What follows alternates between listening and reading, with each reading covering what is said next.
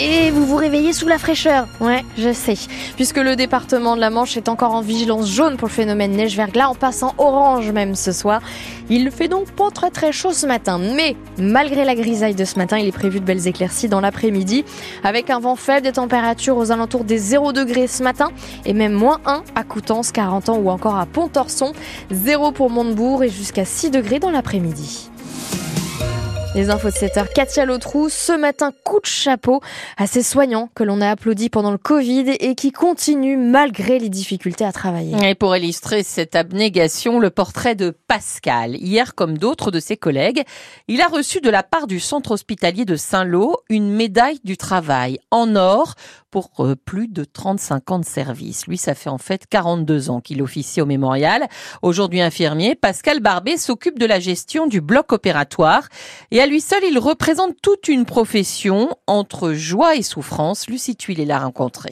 Je suis un des dinosaures de l'hôpital. Il avait 20 ans quand il est entré ici pour la première fois comme garçon de bloc, un job d'été d'aide-soignant. Puis bon, c'est là que j'ai eu le flash pour le bloc. On aime ou on n'aime pas. Moi, j'ai bien aimé. À tel point qu'après le lycée, il se forme pour être infirmier spécialisé, intègre aussitôt ce fameux bloc opératoire dont il gère depuis 10 ans toute la programmation, la logistique matérielle et l'installation des patients. Donc là, aujourd'hui, par exemple, on a une vingtaine de patients, dont 6 patients d'urgence à prendre le plus rapidement possible. Vous commencez le matin par une césarienne, en passant par une prothèse en terminant par du digestif. On fait plein de choses. Je viens tous les matins avec plaisir au travail. Grand sourire derrière le masque, il raconte l'évolution des techniques, le côté familial de l'hôpital Saint-Loi. Il veut garder les bons souvenirs, même si au quotidien. Toujours faire vite, on a moins de temps qu'avant. Et puis il faut jongler face au manque de médecins. Des journées comme aujourd'hui, on n'a que deux médecins anesthésistes, ce qui nous oblige à diminuer euh, l'activité. Mon job, c'est de programmer. Et là, depuis quelques années, je déprogramme. On est hyper adaptable, mais c'est vrai que c'est un petit peu inquiétant. Surtout là, avec ce qui se prépare sur Saint-Lô, on ne connaît pas l'avenir de la clinique. Aujourd'hui, dans notre travail, on sent beaucoup plus qu'avant le poids de l'argent, regrette-t-il.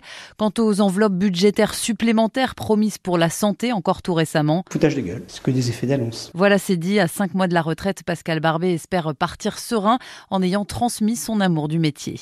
Elle, elle avait rendu hommage aux soignants dans son podcast, mais aussi évoqué le dialogue parfois difficile avec certains médecins. Notre consoeur Clémentine Lecalo-Vergniaud, journaliste à France Info, s'est éteinte le 23 décembre dernier d'un cancer des voies biliaires à 31 ans. Clémentine avait décidé de raconter son quotidien dans un podcast sorti donc il y a six mois. Et aujourd'hui, France Info sort le dernier volet de ce témoignage. Six chapitres où elle se confie sur sa fin de vie, sur sa peur de la mort et sur l'espoir d'être utile aux autres. Face au cancer, le journal de Clémentine à retrouver sur l'application Radio France et sur toutes les plateformes de podcast. L'INSEE qui publie aujourd'hui ses chiffres de la natalité pour 2023 et c'est un nouveau recul, record euh, en moins des naissances puisque moins 7% et on n'avait pas connu une telle baisse depuis 46 figurez-vous. La Normandie n'échappe pas à la règle. Entre 2010 et 2022, on est passé d'environ 40 000 naissances par an à 33 000. Neige ou verglas ou les deux. Un nouvel épisode hivernal va traverser la moitié nord de la France entre ce mardi soir et jeudi. Et la Manche et le Calvados viennent d'être placés en vigilance orange, hein, vous l'avez dit tout à l'heure. Ça nous rappelle d'ailleurs quelque chose, hein, euh, Caroline. Mais cette fois-ci, c'est toujours très flou sur les prochaines heures, Pierre Coquelin. De l'aveu même de certains prévisionnistes, la situation est très complexe. Cela faute un conflit de masse d'air sur notre région, alors neige ou verglas, encore difficile à dire. Il faut se montrer prudent, selon Christopher Bribé, il est responsable du site Météo Basse-Normandie. Ça va se jouer vraiment à, à quelques degrés près, parce que si vraiment on a des températures légèrement positives au sol ou en altitude, on pourrait avoir de la pluie, alors que si on reste aux alentours du zéro, euh, cette pluie pourrait se transformer en neige. Dans la Manche, c'est surtout le centre du département et le Mortainais qui devraient être touchés, principalement les secteurs de Saint-Lô, Perrier et Sourdeval. Plusieurs phases sont possibles. D'abord quelques flocons entre ce soir 23h et le milieu de la nuit prochaine, puis demain entre 3h et 7h du matin, des pluies verglaçantes sur des sols gelés. Les routes risquent donc d'être délicates au lever du jour.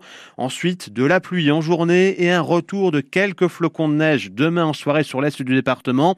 Les quantités de neige restent difficiles à prévoir. Selon le modèle le plus extrême, celui baptisé arpège, on pourrait avoir entre 5 et 10 cm dans le Saint-Lois et 10 dans le Mortainais. Et on fera tout à l'heure le point en direct avec Météo France dans le journal de 8 heures.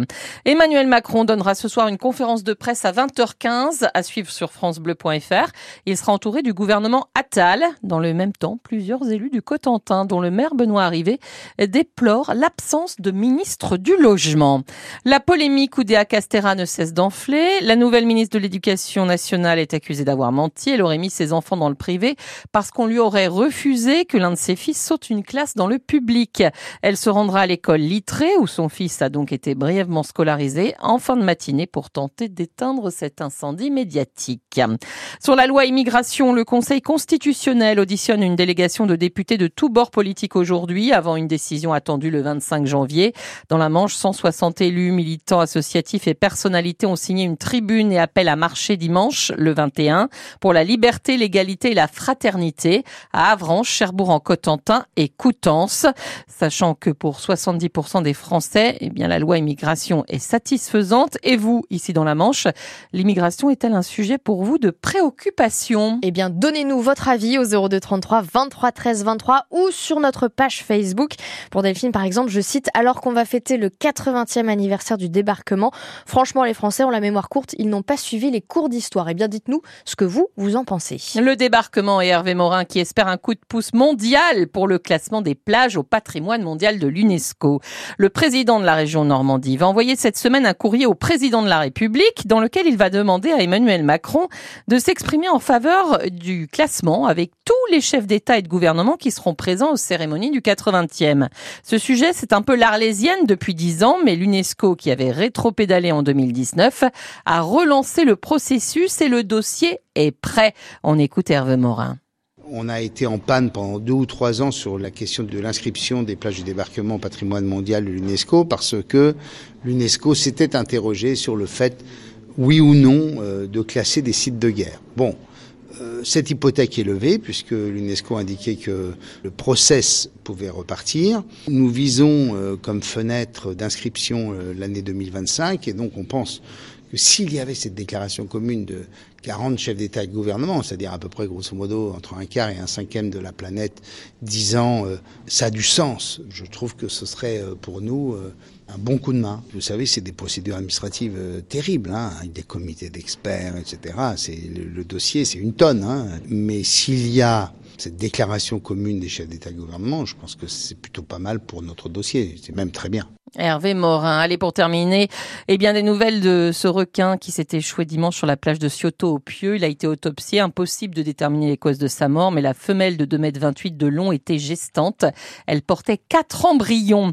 À lire sur FranceBleu.fr aussi la disparition d'un ours blanc dans une galerie commerciale à Clermont-Ferrand. Il était faux. Installé pendant les fêtes, il a été volé. Il était énorme.